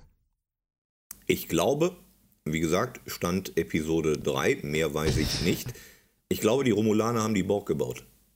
Und ich glaube, das ist das, was unterm Strich herauskommen wird, dass die Borg ursprünglich ein missglücktes romulanisches Experiment war. Fragt mich nicht warum, fragt mich nicht, was dann passiert ist. Alles das kann ich aktuell nicht beantworten. Aber seit dieser Folge hege ich die Theorie, dass die Romulaner seinerzeit die Borg oder eine Ursprungsversion, die sich dann weiterentwickelt hat, der Borg gebaut haben. Das Ding tierisch in die Hose ging. Daraufhin Kybernetik bei Romulanern Pfui, pfui, pfui war, machen wir nie wieder. Und sie alles getan haben, was in ihrer Macht stand, um das Ding unter den Teppich zu kehren, ließ in den Delta-Quadranten. Und dann kam es wieder. Warum glaube ich das? Weil ich das für die Begründung halte, dass als dieser eine Kubus, den wir hier haben, versucht hat, erstmals Romulaner zu assimilieren, das Ding so nach hinten losging, dass der Kubus in, äh, in, in die Binsen ging, dass der Kubus seitdem kaputt ist. Ich glaube, da ist so ein Failsafe eingebaut in den Borg, dass die Borg selbst nicht mehr wussten, dass es ihnen unmöglich ist, Romulaner zu assimilieren. Das ist meine Theorie und äh, ja, das äh, ist das Ding. Also Christian, Christ, äh, das ist lustig. Du sagst bitte nicht. Ich wollte was komplett anderes sagen. Darf ich kurz Moritz? sagen bitte ja? Ähm, ja, sag, sag. Ich bin, also erstens, Christian, erstens, wow für die Theorie. Zweitens, ähm, ich wäre da im Leben nicht drauf gekommen. Von daher. Ähm, wenn, wenn, wenn du dir anguckst, wo die Romulaner in TNG das erste Mal erwähnt werden, dann steht da in der Folge ganz eindeutig, mh, hm, sie haben romulanische Randwelten zerstört. ja, Christian, das ist, das ist aber ganz ehrlich, auch wenn du da jetzt drauf gekommen bist und es so sein sollte, ähm, du bist ja ein intelligenter Mensch. Nein, ähm, aber ich bin trotzdem hier. Nein, ernsthaft. Ähm, ich glaube tatsächlich, dass von unseren Hörern 98,9 oder 99,9 Prozent an dieser Stelle sagen werden, was zur Hölle, wie kommt der denn da drauf? Und zu Recht, meiner Meinung nach zu Recht. Also da bist du, glaube ich, der One in a Million, der auf diese Idee kommt. Ich habe das noch nirgendwo gelesen. Ich würde, es, ich, ich, würde es mir für die Serie wünschen, aber ich bezweifle es, weil ich genau weiß, dass ich kein. Es, es, es ehrt mich, dass du das so siehst, aber ich bin kein intelligenter Mensch. Und wenn ich da drauf komme, wer kommt denn dann da noch sind, drauf? Christian, es sind aber auch wahnsinnig viele Menschen in der letzten Staffel bei weitem nicht so früh auf diese VOG-Geschichte gekommen wie wir. Und äh, wir sind auch, wir sind alle drei keine gro ganz großen Leuchten. Wir haben einfach die richtige Idee im richtigen Moment gehabt. Das passiert halt manchmal. Nennen wir es eine Anomalie. Ähm, wenn du möchtest, wenn du nicht als so intelligent bezeichnet werden möchtest, dann war es jetzt halt einfach äh, der, der Lucky, Lucky Punch, den du jetzt hattest. Ähm, ich hoffe ja wirklich, er geht daneben. aber die Idee ist doch verdammt Sieh, sieh das Tatort-Beispiel. Wenn ich am Nein. Anfang schon weiß, wer der Mörder war, dann ist der Krimi nicht gut geplottet. Mag sein, aber die Idee, das so aufzubauen, da muss man jetzt überhaupt erstmal drüber nachdenken. Ergibt das alles Sinn und wo, wohin führt uns das? Und, äh, aber da, das tun wir jetzt gerade ja noch gar nicht. Alleine nur diese, diese Idee finde ich eigentlich ziemlich clever. Und wenn ich jetzt an Michael Chabon denke, der vor zwei Tagen ja dieses, dieses QA gemacht hat da, ähm, wo es auch darum ging, warum war in TNG diese Szene, wo dieser Romulaner sagt, äh, ich kenne da einen Kybernetiker, der würde sich sehr für sie interessieren. Und Shabin hat dazu gesagt, ähm, ein Kybernetiker, ein Romulaner Kybernetiker ist ungefähr das gleiche wie ein, ähm, wie ein Nazi-Arzt oder ein Nazi-Wissenschaftler. Wenn man das Ganze mal so ein bisschen weiterspinnt, wird es eigentlich immer nur noch wahrscheinlicher, dass du recht haben kannst, mhm. dass das eine, eine Geschichte ist, die wirklich im Kern das definiert, was die Romulaner sind. Und ich möchte eine Sache ergänzen. du hast am Ende das mit dem Fail-Safe gesagt und da schrillten bei mir und wahrscheinlich auch bei Moritz gleich diverse Alarmglocken, weil dieser Satz von You, ähm, die einzigen Romulaner, die je assimiliert wurden seiner, seiner, seines Wissens nach, meiner Meinung nach absoluter Quatsch ist, weil wir schon häufiger äh, Romulaner gesehen haben, die assimiliert waren, glaube ich. Ähm, das würde aber auch funktionieren in dem Moment, wo die Romulaner erst später diesen Failsafe entwickelt haben, dieses Schiff, dieses Romulaner-Schiff, absichtlich mit den Leuten mit diesem Failsafe zur Assimilation freigegeben haben, um zu schauen, ob das funktioniert. Und es hat funktioniert. Und daran jetzt arbeiten als Möglichkeit, ihr, ihr großes Drama, was sie damals erzeugt haben mit den Borg, rückgängig zu machen. Ich könnte mir vorstellen, dass diese assimilierten Romulaner, die wir zuvor gesehen haben, wenn es sie, sie denn gab, ich meine mich an einen in Voyager mal zu genau, erinnern, aber genau. nicht an mehr. Ich könnte mir vorstellen, dass die kanonisch jetzt überschrieben werden, beziehungsweise da reden wir nicht weiter drüber, ähm, weil es halt nicht groß in Erscheinung getreten ist. Aber wie gesagt, ich theorisiere hier nur. Ich weiß ja. nichts, ich vermute.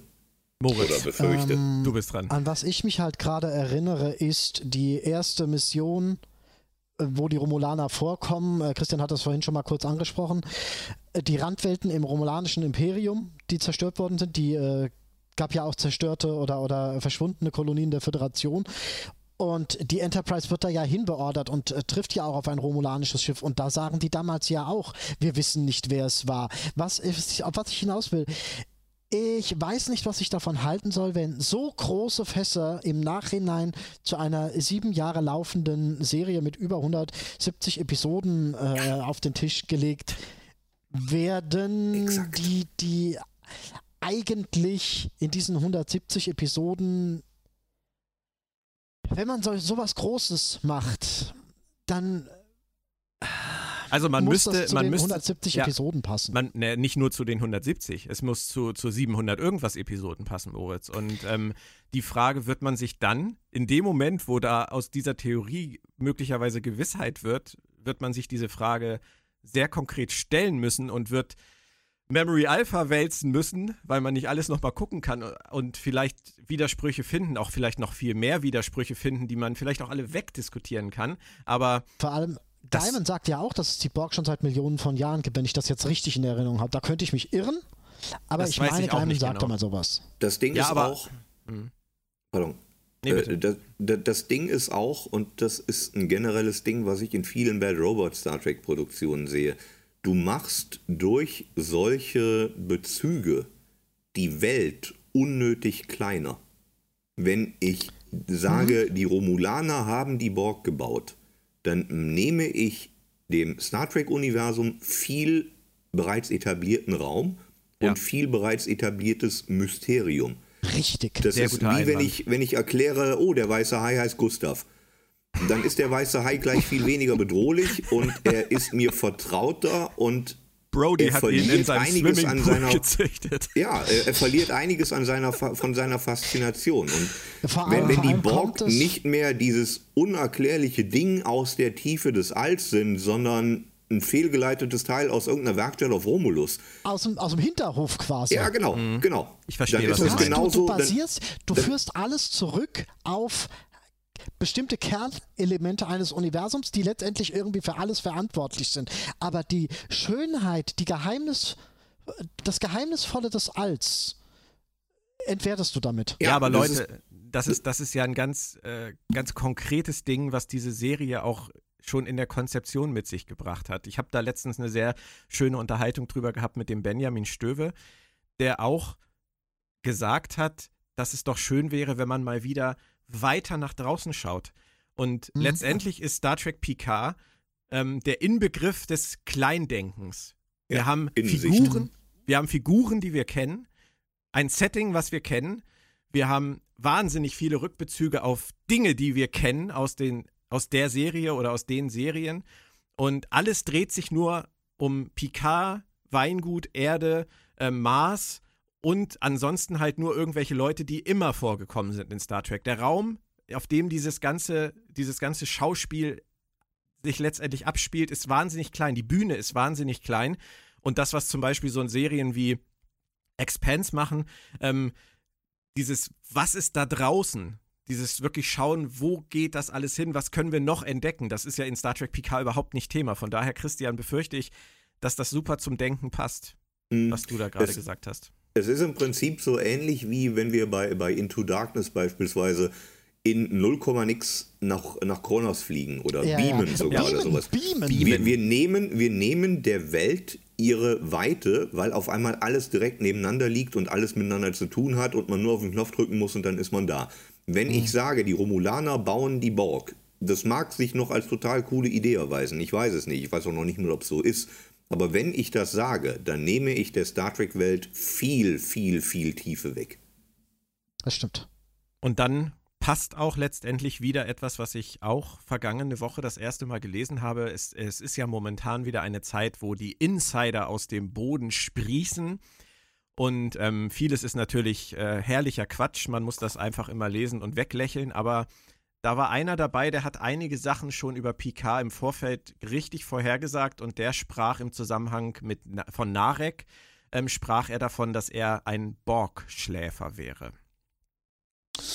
Narek ist der heiße Romulaner, richtig? Ja. Ja. Auch da könnte natürlich, was auch immer Borg-Schläfer an dieser Stelle heißt, es wäre mir wieder zu viel Ash Tyler. Warum aber sollte er das sein? Das, darüber müsste man dann jetzt mal sprechen. In welcher Verbindung könnte er, könnte er stehen? Was könnte seine Rolle in der von dir angerissenen Geschichte sein?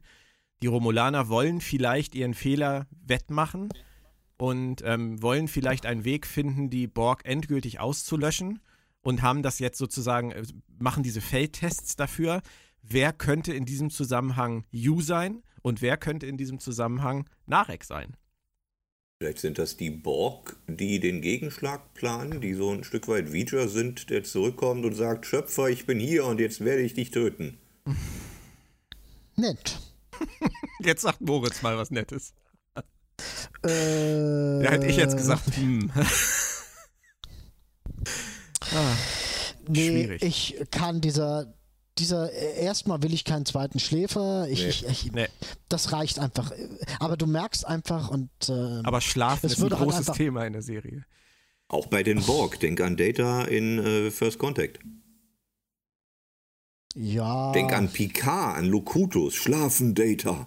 Schlaf, Schlaf. Ich will auf jeden Fall noch, äh, ähm, ähm, was ich auf jeden Fall noch will, ist äh, eine Begegnung von Yu und Picard und dass Yu Picard wieder Locutus nennt. Ich glaube, das würde Picard ihm sehr übel nehmen. Zu Recht auch. Hat ja. er doch schon getan. Also im Prinzip. Ja, das, das, das war aber auch beabsichtigt. Also ich habe die Folge ähm, iBorg habe ich jetzt gerade nochmal geschaut und ähm, die Szene, wo, wo Yu ihn Locutus nennt, ist ja die, wo Picard möchte, dass er seine Autorität als Locutus auch anerkennt. Ja.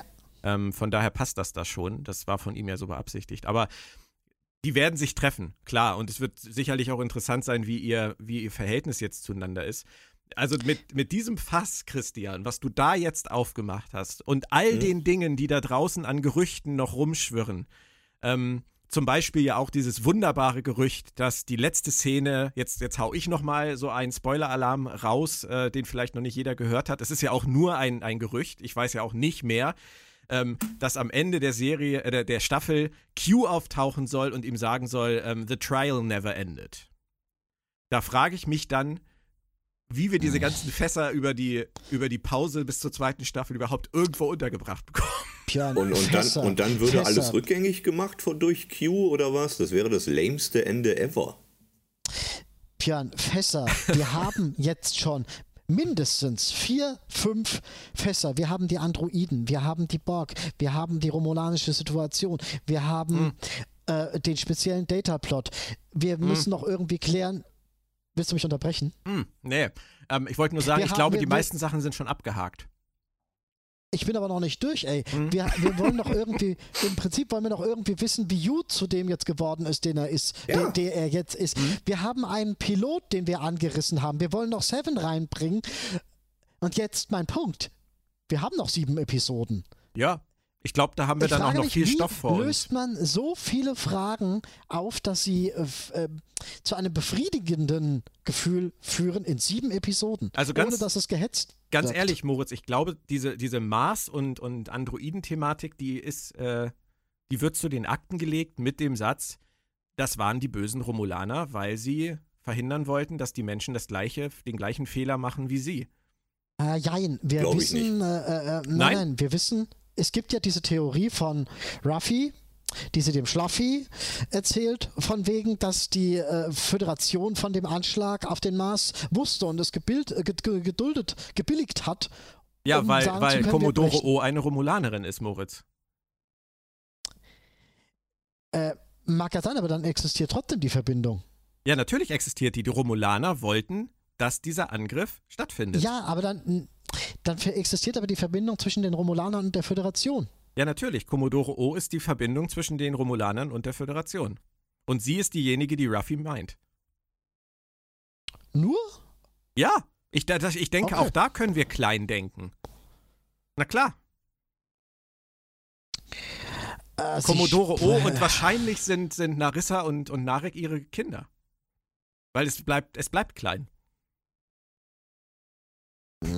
Dann hätte die deutsche Synchro ein Pro Problem mit dem Duzen und Siezen, Ja, befürchte ich. aber das, das können die armen Ach, Leute leider nein. nicht ahnen. Ja, ach, außerdem. Ich bin so- deine Mutter!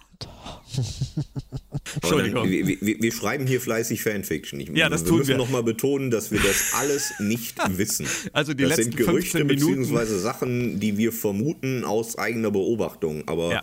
es ist nur vermuten, nicht wissen. Oder befürchten und nicht wissen. Ja, genau. Das sei doch einmal erwähnt an dieser Stelle. Aber ich finde wirklich, äh, Christian, da hast du was aus dem Sack gelassen, mit dem du mich komplett kalt erwischt hast. Tatsächlich. Borgbüchse der Pandora. Das Ja. Schlimmste daran ist auch, dass äh, es die schöne Star Trek Destiny Trilogie von David Mack überschreiben würde, in der der Ursprung der Borg ein ganz anderer ist. Aber das kennen wir ja schon.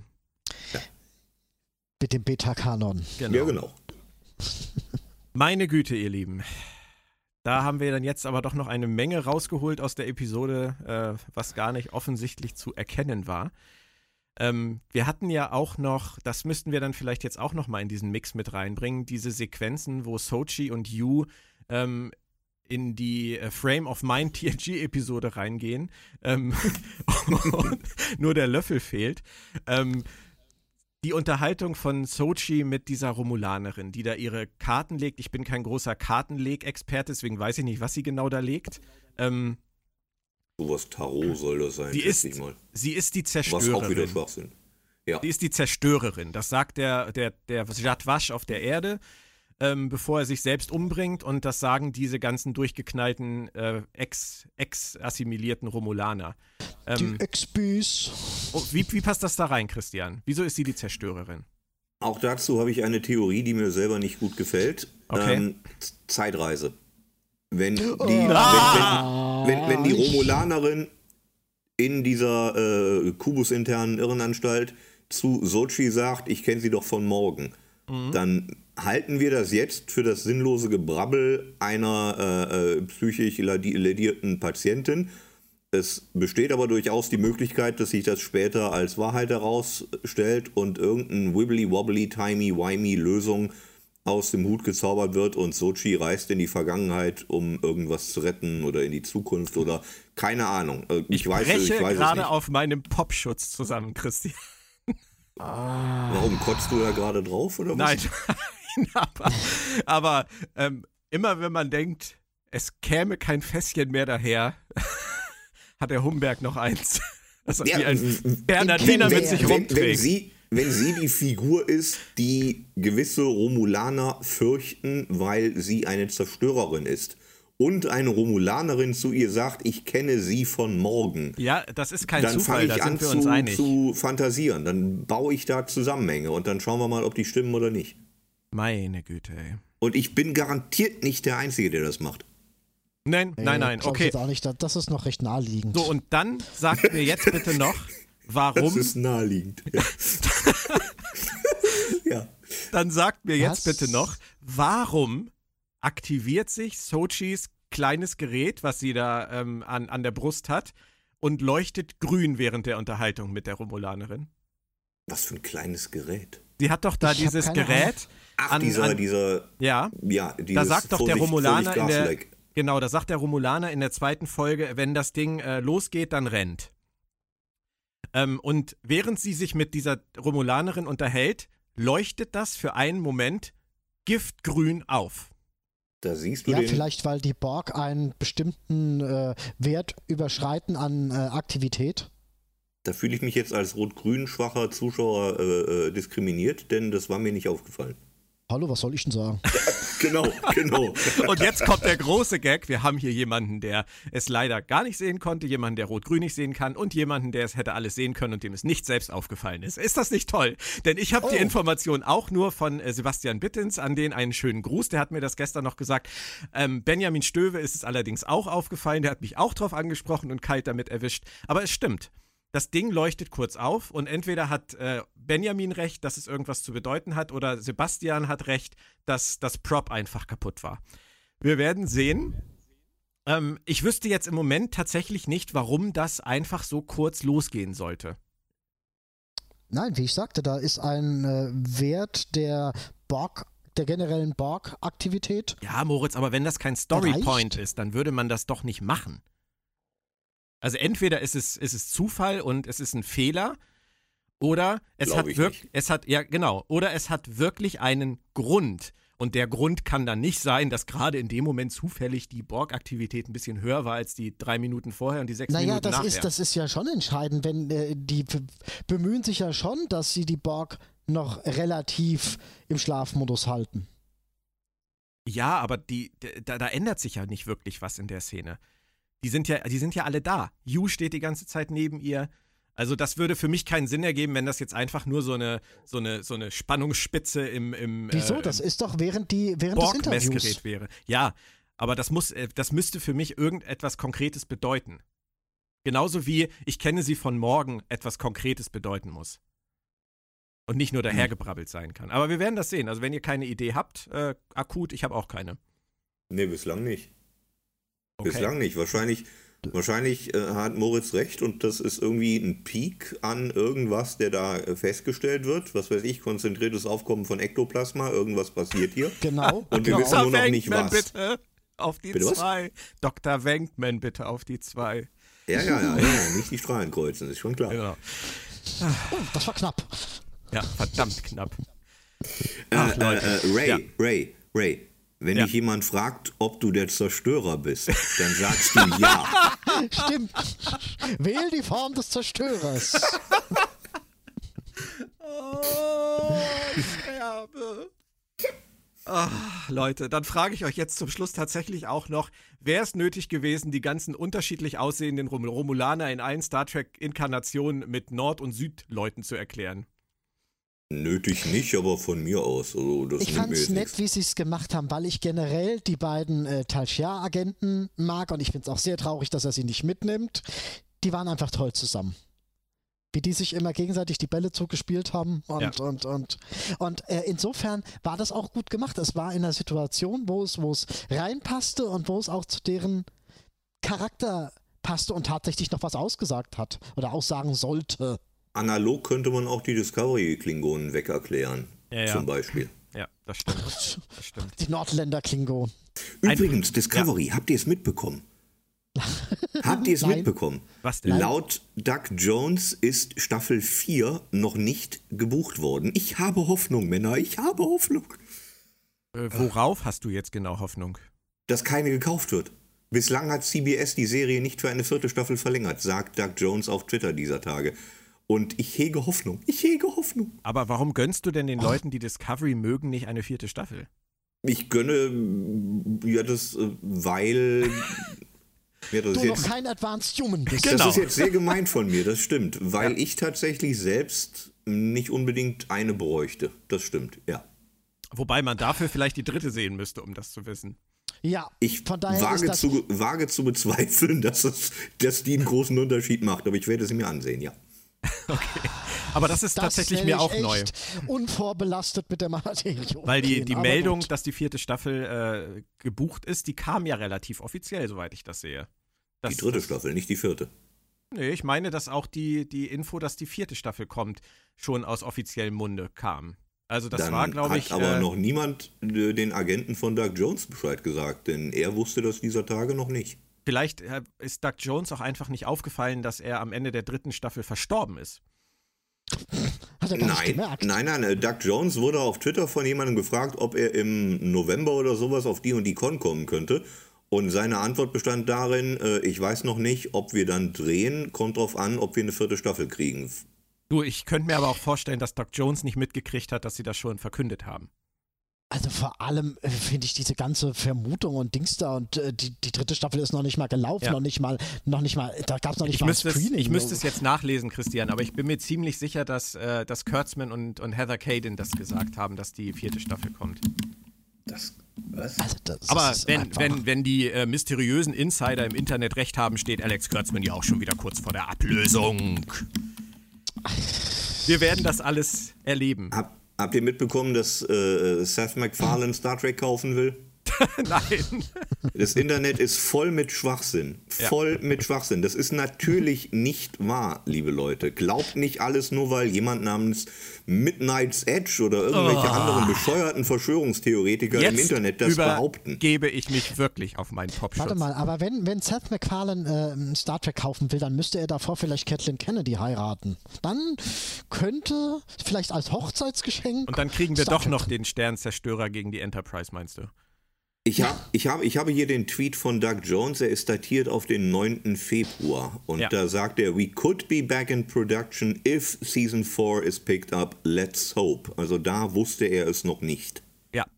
Wie gesagt, ich, ich kann, mir, ich kann mir vorstellen, dass er es entweder nicht weiß oder entweder, das ist meiner Meinung nach wahrscheinlicher, denkt, noch nicht drüber reden zu dürfen. Aber lass uns uns Wissen einfach wir, denn, abwarten. wissen, Also wir ich, denn, äh, wissen wir denn überhaupt, wie weit Staffel 3 ist die denn jetzt komplett gedreht? Muss sie ja wohl. Ich glaube ja, ich glaube die ja. dritte ist, ist fertig. Die Synchro läuft und ähm, die könnte, glaube ich, jederzeit irgendwann dann auch starten, auch in Deutschland.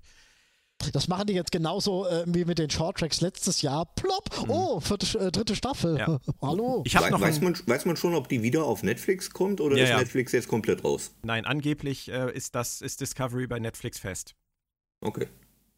Ich habe noch ein paar Quickies für euch. Ähm, würde ein Mann wie Zum äh, würde ein Mann wie Chris Rios wirklich Synthehol verwenden?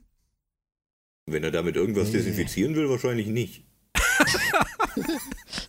er könnte ja. Ja. genauso gut Quark nehmen oder, weiß ich nicht, Feuchttücher. Borg. Quark, genau. Quark hätte Alkohol am Start, das wäre besser. Richtig, sowieso. Aber warum hat er, was ist denn da in der Zigarre? Was ist, ist das eine Syntigarre oder was? Ja, sie- siehe auch das Vaping-Ding von, von Raffi äh, Musiker. Ähm, was Er hat's fuck? gesagt, er hat's gesagt. Ja, Ich finde Schlaffi viel besser. Sch Schlaffi Massacre. Und äh, zum, Thema, zum Thema kleines Universum ist euch aufgefallen, dass Dr. Jurati kasselianische Oper hört und zwar genau die, die Dr. Kalber auch so gerne mag. Das ist so dünnhäutig. Also, äh, ich frage mich bei sowas immer, finden die Macher sich selbst so toll, dass sie sich selbst recyceln müssen? Also Das an der Stelle, ja, Christian, sag du ruhig. Das Ding ist auch, wenn wir hier wilde Theorien aufstellen, ich hätte tatsächlich noch eine. Jetzt kommt die Spore. Ich, ich, ich glaube nicht, dass äh, der Hot Romulan, dessen Namen ich mir den Namen äh, mir nicht Ja, merken kann, ein, ein Schläfer ist und, und all so Sachen. Glaube ich alles nicht. Aber ich bin skeptisch bezüglich Dr. Girardi. Ich könnte Ja, mir vorstellen, Fall, dass, das- dass sie der Sean Bean dieser Geschichte ist und sich am Schluss als korrupt herausstellt. Das wäre meine, meine zweite Quickie-Frage gewesen. Vor allem, vor allem, weil das ist. Es ist im Prinzip auch wieder ein Stück weit plump, aber ich fand's okay, ich fand nicht schlimm. Äh, wir sehen von diesem Dialog zwischen, der Name ist bekloppt, oh und äh, Gerati Oh, sehen wir oh. nichts. Oh, oh, wir sehen nur den Anfang und dann war's das. Äh, Ja, äh, der das, Grund äh, ist klar. Wir sollen nicht wissen, worauf sie sich geeinigt haben. Und Jurati geht ja dann sehr vertrauensselig zu Picard und hilft auch noch, die auszuschalten und äh, oh Gott, oh Gott, ich habe jemanden umgebracht. Und, ähm, und sagt dann auch ganz offenherzig zu allen, sollen, ich, oh. ja, sie sagt ganz offenherzig, ähm, ich, äh, ich habe ihr alles erzählt, es tut mir leid. Und wie wir alle wissen, dank Garak, man versteckt eine Lüge zwischen zwei Wahrheiten. Ähm, aber eine Sache habe ich ihr natürlich nicht gesagt. Äh, und dann fliegt sie mit. Ja, also es wäre schade drum. Es wäre schade drum, wenn sie diejenige wäre, die diese Mission dann am Ende verraten würde. Es wäre schade drum, wenn wir auch das in Folge 3 schon äh, äh, herausgefunden hätten. Ja. Aber Äh, Moritz. An, wie. du müsstest mal aufhören, mit deinem Mikrofon rumzuspielen. Ich krieg, Das war ich nicht. krieg jedes Mal einen Plopp aufs Ohr. Ich war's nicht. Eine Entschuldigung an alle Hörer. Das Ploppen ist bestimmt Herr Wohlfahrt. nicht. Oder Herr Humberg, der ist awfully Nein. quiet gerade. Pardon, ich wusste nicht, dass ich irgendwas getan hätte, aber kann durchaus sein. Bang. Lasst uns am Ende mit etwas be äh, beginnen. Ja, so ist auch schön. Ja, lasst so uns, macht man the das ja end is the beginning. So heißt die Folge ja auch. Ähm, also lasst uns am Ende mit etwas beginnen. Ich bleibe mal dabei. Und zwar Free Cloud. Es wird Hm. wohl offensichtlich der erste Gambling Planet sein, den wir besuchen im Rahmen einer Star Trek Serie. Wo äh, fucking Bruce Maddox, Entschuldigung, ich nenne den jetzt einfach immer so, ähm, Ich glaube, die ganze Serie würde ihn immer so nennen. ja, ähm, sich wohl aufhalten Wir soll. müssen ja 50 Jahre ohne Fuck aufholen. Ja, Ja. genau, genau. Aber wisst ihr, was ich lustig finde ähm, und was mich ein bisschen irritiert an dieser ganzen Geschichte? Wir haben jetzt drei Episoden rum. Wir haben jetzt dieses Setup geklärt. Und wir beenden die dritte Folge mit diesem ikonischen, kraftvollen Engage. Das bedeutet, ab jetzt geht es nach vorne. Ab jetzt geht es richtig los. Ab jetzt geht es weg von der Erde. Ab jetzt kommen wir zu diesen ganzen Dingen und steuern FreeCloud an. Und dann beginnt die, ähm, die Inhaltsangabe der vierten Folge, die nächste Woche läuft, Absolute Candor, mit, ähm, eigentlich wollten sie nach FreeCloud, aber Picard, Oh. aber Picard möchte noch kurz einen Umweg machen zu irgendeinem romulanischen Außenposten, wo er dann diesen Romulaner Elnor, der mich immer so an einen Elben erinnert, auflesen will, mit dem er eine gemeinsame Vergangenheit hat, was ja auch wieder dieser kleine Star Trek-Kosmos ist. Picard muss Ruffy dazu holen, die er aus persönlichen Gründen kennt. Und äh, Jurati, die mit Maddox zu tun hat, die mal mit Picard zu tun hatte und jetzt halt noch Elnor, ähm, den Picard offensichtlich ja äh, als Kind schon kannte und den er jetzt noch mit auf die Mission nehmen will. Das heißt, die vierte Folge führt uns jetzt auf einen romulanischen Außenposten statt nach FreeCloud. Und dann holen wir Elnor noch dazu. Wir Ja, komplettieren und die Crew. Warte, ich bin noch nicht fertig. Okay. Die fünfte Episode ist die zweite von Jonathan Frakes, äh, die, bei der Jonathan Frakes Regie geführt hat. Und wir wissen aus der Produktionsgeschichte der Serie, dass in dieser Episode Seven of Nine das erste Mal auftaucht. Und aus den Trailer-Szenen, wenn ich das richtig verstanden habe, wissen wir, dass die Unterhaltung, die erste zwischen Picard und Seven of Nine, auf Chateau Picard stattfindet. Hm. Das heißt, in der vierten Folge, ah, ich, wir müssen noch mal kurz, äh, da, da müssen wir noch jemand abholen. Die fünfte Folge beginnt dann mit auf nach FreeCloud. Na, ich müsste noch mal ganz kurz zurück zur Erde. Ich habe da noch ein Treffen mit einer Ex-Borg auf Chateau Picard. Nein. Und wir haben auch noch nicht nein. Familie Troy Riker Ich, besucht. genau, ich bin noch nicht, Moritz, ich bin immer noch nicht fertig. Dann kommt die sechste Folge. Wir fliegen jetzt nach FreeCloud. Vielleicht fliegen sie wirklich nach FreeCloud, aber in der siebten Folge fliegen sie auf jeden Fall wieder zur Erde zurück, um die Rikers zu besuchen. Was zur Hölle macht der Mann mit, seinem, mit seiner Crew? Zeit schinden. Das ist ja wie beim Mandalorian. Die können doch nicht Ja. die ganze Zeit hin und her fliegen. Scheinbar schon. Ne, wir, haben. Vertrag, wir haben einen Vertrag für zehn Staffeln, äh, für zehn Folgen. Die müssen wir irgendwie voll kriegen. Aber glaubt ihr, dass das so passieren wird? So, wir fliegen jetzt nein, einmal kurz. Nein, nein. Warum nein, Moritz? Wir haben, wir haben, wenn wir jetzt eins wissen, ist, die Serie mag ihre äh, Vor-Intro-Zurückreise-Szenarien und ähm, Picard kann durchaus Seven das erste Mal auf seinem Weingut treffen vor fünf Jahren und das sieht man dann halt im Prolog zu Staffel 5. auch sein. Das, ja, das passt Zu- aber zu mit dem Dialog nicht, Moritz. Also das wirkt schon so, als würden die beiden sich kennenlernen, weil er sie irgendwie angefordert hat und sie fragt ihn ja irgendwie so lapidar, was er, was er jetzt gerade vorhat, wieder die Welt retten oder so. Ich glaube nicht, dass das eine Rückblende ist. Das kann ja trotzdem noch aus einem späteren Dialog aus derselben Episode sein. Aber äh, das Kennenlernen, Ja, aber diese Szene, die, die, die spielt ja auf Chateau Picard in diesem Trailer.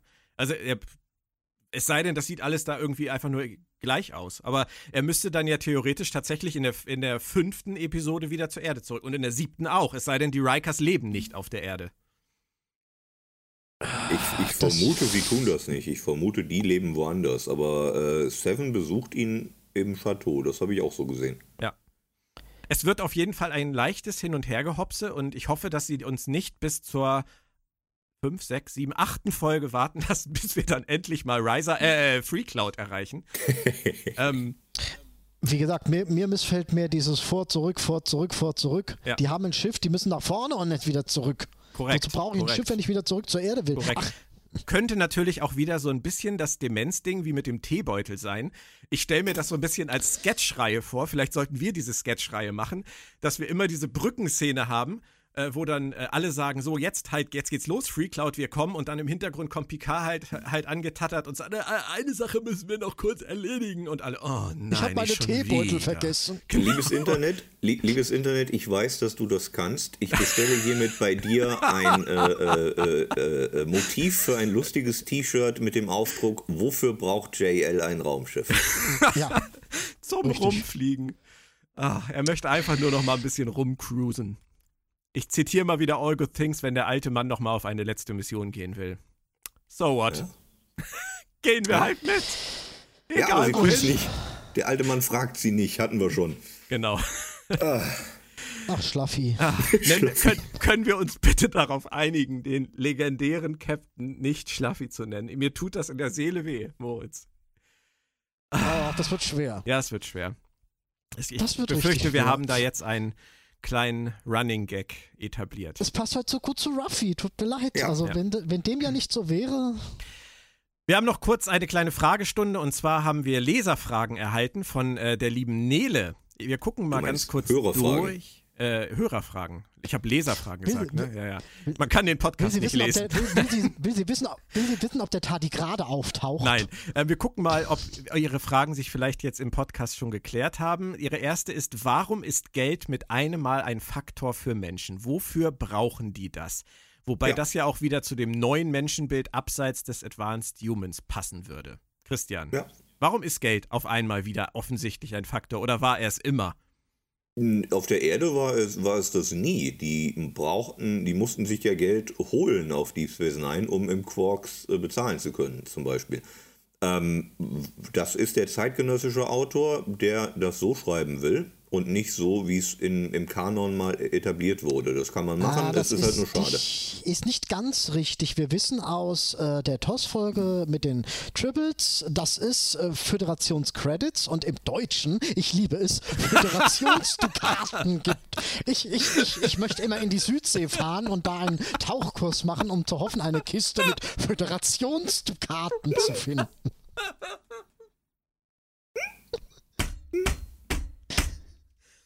glaube, Herr Sülter ist tot.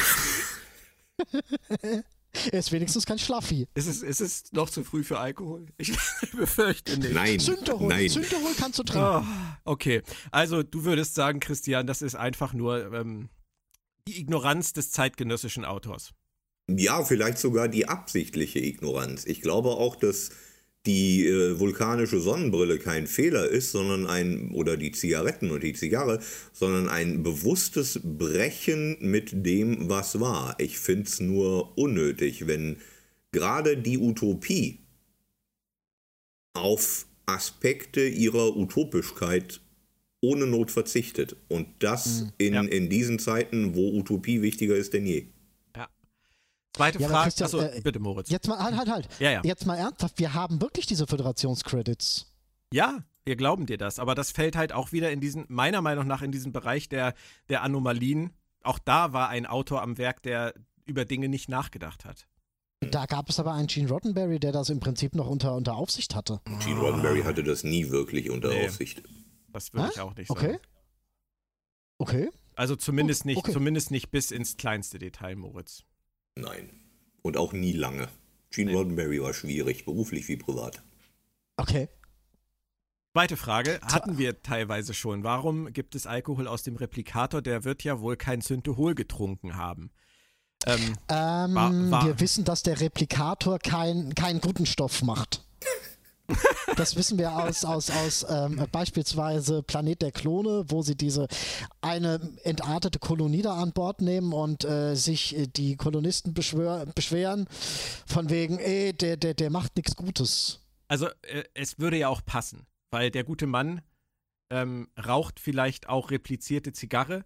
trinkt Synthehol und seine besten Freunde sind auch Hologramme. Also von daher. Reden wir äh, mal über Schlaffi, genau. genau. ich denke auch, das äh, müssen wir einfach abwarten. Ähm, wenn, wenn man, also es ist natürlich, wenn man dann echte Bücher auf dem Schiff hat, na, die können auch alle repliziert sein. Vielleicht ist alles mhm. auf diesem Schiff repliziert. Und, vielleicht, ähm, war nur der, vielleicht war nur der, der, der Schutzumschlag äh, cool und äh, innen drin war es ein lustiges Taschenbuch oder so. Genau. Ich, ich muss äh, übrigens noch bei einer Sache kurz einhaken mit den Hologrammen. Ähm, warum hat er diese Hologramme? Ich habe heute Morgen ähm, noch eine sehr nette Nachricht gekriegt äh, von äh, Stefan Hahn. Einen schönen Gruß auch an Stefan Hahn, der schrieb, Warum hat der Kerl Hologramme auf seinem Schiff? Brauchen die vielleicht irgendwann eins davon als Ersatz? Da habe ich auch so gedacht, oh. Hm. Äh, wir Kann kennen sein. das ja mit dem, mit dem Rausschreiben von Figuren und Zurückbringen auf eine andere Art und Weise. Ähm, Chris Rios Staffel 2 ist dann äh, das britische Hologramm. Ich, ich, glaube, ich glaube es tatsächlich nicht, auch wenn das eine Möglichkeit wäre. Ich glaube, es soll ein Stück weit seinen Narzissmus ja, ja, kommunizieren. Klar. Ist aber halt auch ge absolut geklaut aus dem Harry Mudd Short Track. Ja, ja, mhm. das stimmt. Ja, Die Idee fanden sie da offensichtlich so gut, dass sie sie gleich nochmal benutzt haben.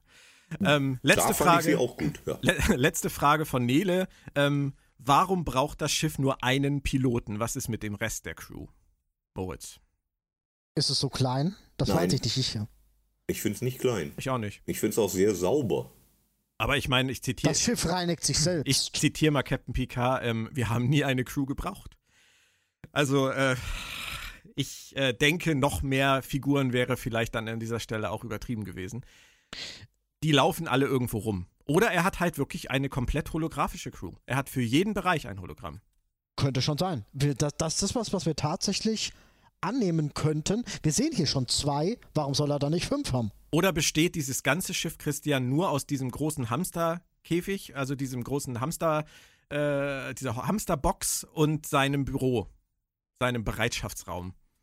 Möglich. Oder möglich. Möglich auch, ne? Es ist und, und, dann rollen sie alle da nachts die Schlafsäcke aus, oder was? Und ein, ein Stück weit würde es auch erklären, äh, dass der äh, Replikator nur schlechten Stoff macht. Jetzt hat er ja einen Winzer an Bord. Er, er, sammelt sich so langsam alles, was er braucht. Wahrscheinlich kommt als nächstes Philip Morris und wird hochgebeamt oder sowas. oder das HB-Männchen hochbeamen. ähm. Nee, dann doch eher, dann doch eher der Marshmallow-Mann. Wenn wir schon. Wähle die Form des Zerstörers. das ist dann Staffel 2. Ja, Car versus genau. The Marshmallow Man. Marshmallow Man. Marshmallow Man. So, Leute, habt ihr noch irgendwas auf der Pfanne? Der Cast war lang. Ähm. Haben wir noch irgendwas nicht angesprochen? Ich finde die Musik immer noch schön wenn sie sie richtig einsetzen und nicht irgendwie auf der Nostalgiewelle rumreiten, ist sie sehr schön. Ja. Auf jeden Fall. Ja, das stimmt. Die Nostalgiewelle ist aber generell ein Problem, nicht nur in dieser Serie. Richtig, ja, ja, ja, klar, klar. Ihr habt mit vielen Dingen, die ihr heute angesprochen habt, äh, meiner Meinung nach recht. Ich ähm, bin allerdings trotzdem, was die Serie angeht, immer noch optimistisch und fühle mich auch immer noch gut unterhalten. Ja. Auch wenn vieles schiefgehen kann inzwischen. Da wäre ja. ich bei euch. Ja. Die Episode hat ein großes Problem gehabt und das durch das zweite Mal schauen kann man das ein Stück weit tatsächlich in meinem Fall relativieren. Das Problem ist, sie setzen die erst, sie setzen die richtig großen Kröten, setzen sie ganz an den Anfang. Und wenn du diese großen Kröten erstmal geschluckt hast, dann hast du erstmal Halsschmerzen und dann siehst du die Episode das erste Mal echt in einem etwas anderen Licht. Ja, da ist was dran. Da ist ja, was dran. Da ist was dran, ja. Und von daher sind, würde ich jetzt einfach mal sagen, sind wahrscheinlich viele echt äh, dadurch einfach äh, betäubt oder, oder, oder äh, verhindert. Die Episode hat wirklich einiges an guten, wie, wie du sagst, also die, die, die Dialoge zwischen äh, Picard und Laris und so weiter. Wie heißt, die heißt doch Laris, oder? Laris. Ja. Und Jaban. Jaban. Ähm, ähm, Björn, du hast durchaus recht, dass da fernab von dem Prolog und fernab von der Figuren entscheidenden Entwicklung, dass man da viel schlucken muss, aber das war's dann. Im Sinne von der Rest macht Spaß, oder wie hast du es jetzt gerade ja. gemeint? Ja, ja, genau. Und ich denke, wir, ich denke, Jahr, wir bleiben vorsichtig optimistisch. Also ähm, nach, drei, nach drei Zehnteln den Stab zu brechen, ist eh zu früh. Aber Ja. ähm, sie müssten auf jeden Fall, das war ja auch ein Discovery-Thema, was uns verfolgt hat, zwei Staffeln lang schon. Sie müssen auf jeden Fall irgendwann anfangen, sinnvolle Deckel für ihre Fässer zu finden, anstatt immer neue hinzustellen, die noch größer sind und noch, noch mehr stinken als die anderen. Das Ja. äh, wäre meine Metapher zum Ende dieses Podcasts. Ähm, ein Hinweis noch in eigener Sache. Planet Track FM ist in diesem Jahr ja live auf der FedCon 2020 in Bonn mit dem Podcast so, wie ihr ihn kennt, nur diesmal eben mit den Gesichtern zu den Stimmen. Ich bin auf jeden Fall dabei. Christian, bist du mit mir auf der Bühne? Auf der FedCon? Ja. Herzlich gerne. Ah, super. Äh, wenn sich das nicht mit irgendeinem anderen Programmpunkt äh, äh, schneidet, äh, den ich auch gebe, und das wissen wir alle noch nicht, weil das Programm noch nicht steht, aber sehr gerne. Ähm, dann würde ich doch vorschlagen, dass wir dem lieben Dirk Bartholomä diesen Hinweis mal geben, dass er dich Ja. nicht woanders hinschickt, wenn der Podcast läuft. Hervorragend. Ähm, Moritz, bist du dabei? Auf jeden Fall. Auf Großartig. jeden Fall. Vielleicht maskiert, damit man mein Gesicht eben nicht sieht, aber The Masked Ja, Singer. da. Das ist ja sehr spannend. Live bei Planet Track FM. Äh, wirst du denn auch was für uns singen, Moritz? wie, wann habe ich denn das gesagt? Nö, dachte ich nur gerade so, wenn du dich schon maskierst, dann kannst du ja vielleicht auch noch ein kleines Liedchen für uns trällern. Ich hoffe beim Gott Wir der können- wir Föderation, den wir ja alle gut kennen, dass du mich das nicht auch noch fragst. Hm, mal schauen. Gott, nein. Ihr wisst doch, Wir, könnten beide wieder mal was singen. ihr wisst doch, live ist live. Ne, du musst jetzt aufhören, an dieser Stelle weiterzureden. Wir wollen niemanden auf Ideen bringen. Ihr Row, beiden. row, row your boat. Der Leben Podcast ist ist, anders gelaufen, als ich das gedacht hätte, aber er war sehr unterhaltsam und äh, hat sehr, sehr viel Spaß gemacht. Vielen Dank euch beiden dafür. Bis nächste Woche. Absolut Kandor, würde ich sagen, nächste Woche. Ähm, mit der ersten kleinen Detour der Staffel, dem ersten kleinen Hausbesuch von Picard, wieder mal in der Vergangenheit. Und vielleicht sind wir dann ja, was einige Fässer angeht, schon schlauer. Dem romulanischen Frauenorden. Genau, dem romulanischen Frauenorden und dem äh, romulanischen Krieger, der nur mit Frauen aufgewachsen ist. Uh. Wir sind Och, gespannt. Schlaffi. Wir sind gespannt. Schlaffi muss zum Frauenorden. Das kann ich gut. Bis nächste Woche. Tschüss. Tschüss. Ah, Leute, Leute.